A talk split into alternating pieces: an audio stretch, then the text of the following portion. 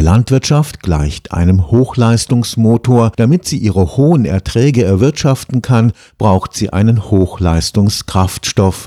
200.000 Tonnen Phosphordünger jährlich werden in Deutschland von der Landwirtschaft verbraucht. Das Problem, wir sind zu 100 Prozent auf Importe angewiesen und die Vorkommen gehen überall zur Neige. Die Landwirtschaft muss sich auf eine Zeit ohne Phosphor vorbereiten. Glücklicherweise haben die meisten unserer Nahrungspflanzen im Laufe der Evolution Wege gefunden, den bereits im Boden befindlichen Phosphor besser zu nutzen. Das Projekt Plants Fit for Future am Karlsruher Institut für Technologie will Pflanzen fit machen für eine Zukunft, in der Phosphatdünger Mangelware ist und Pestizide weitgehend von unseren Äckern verbannt sein werden.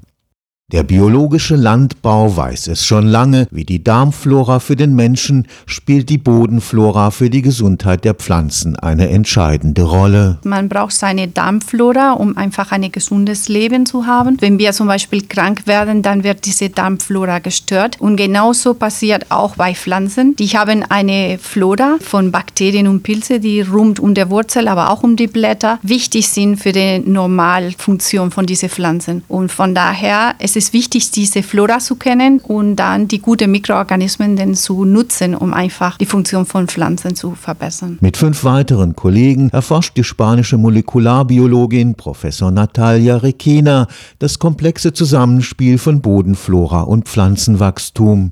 Eine Großfamilie von Pilzen hat es ihr besonders angetan.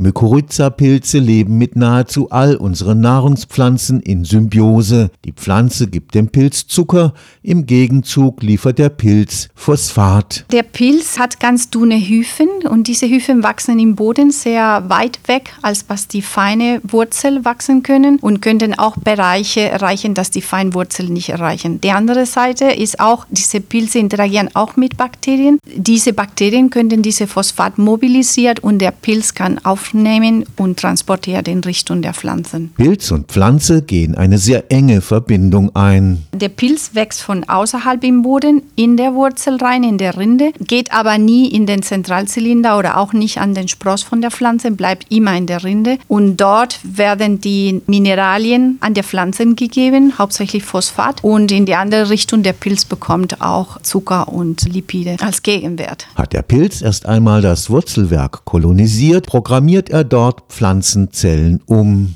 Wenn der Pilz die Pflanzen kolonisiert, den Zellprogramm von der Pflanze ändert sich. Das heißt, die Pflanze macht andere Sachen, als wenn der Pilz nicht dran ist. Und ein Teil dieser Veränderung ist, um besser zusammen mit dem Pilz zu wachsen. Und ein anderer Teil, das ist, was wir glauben, das macht die Pflanzen resistenter zum Beispiel zu schädlichen Mikroorganismen, aber auch, dass die Pflanze eine bessere Distribution zum Beispiel von dem Phosphat in der Pflanze hat. Symbiose mit dem Pilz verändert das Programm Darm von der Pflanze. Genau wie unsere Darmflora verändert auch die Funktion von unseren Darmzellen. Der Pilz verändert die Dicke der Rindenwurzeln. Der Pilz wächst von außerhalb im Boden in der Wurzel rein, in der Rinde, geht aber nie in den Zentralzylinder oder auch nicht an den Spross von der Pflanze, bleibt immer in der Rinde. Und dort werden die Mineralien an der Pflanze gegeben, hauptsächlich Phosphat. Und in die andere Richtung, der Pilz bekommt auch Zucker und Lipide als Gegenwert.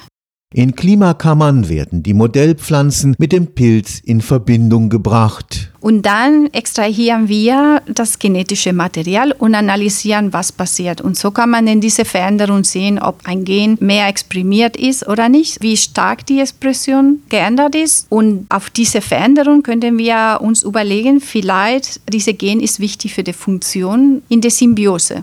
Der Schneckenklee dient dem Team um die Professorin Rekena als Modellpflanze er gehört zu den Leguminosen aus der Familie der Hülsenfrüchtler. Das sind sehr wichtige Pflanzen auch für die Ernährung von Menschen und von Tieren, weil die enthalten sehr viel hohe Proteine. Die könnten nicht nur Symbiose mit Mykorrhiza, sondern auch mit Knollchenbakterien und mit das könnten sie Stickstoff auf der Luft fixieren und die könnten auch besser ernähren. Und als Modellpflanzen diese Schneckle ist sehr wichtig, weil das hat ein kleines Genom und kann man relativ gut manipulieren manipulierend und kann man in kurzer Zeit lernen, wie diese zellulären Prozesse funktionieren. Versteht man, welche Gene der Pilz in der Pflanze verändert, kann man die Pflanze im Labor optimieren. Ziel ist letztendlich Pflanzen zu haben, die brauchen weniger Phosphat, sodass wir nicht so viel Mineraldünger brauchen. Dafür würden wir wahrscheinlich mehrere Sachen brauchen. Eine ist, dass die Pflanzen mehr in der Lage sind, Interaktion mit diesen Mykorrhiza-Pilze zu machen. Wenn der Phosphatdünger zu hoch im Boden ist, der Pilz bleibt draußen. So, das heißt, wir sollten erstmal weniger düngen, dann könnten die Mykorrhiza-Pilze besser in die Pflanzen kommen. Aber Ziel ist auch, wie können wir diese Prozesse modifizieren, dass die Pflanzen auch effizienter diese Phosphat auf dem Boden nehmen. Und so brauchen wir weniger Phosphat und haben wir weniger Schaden von den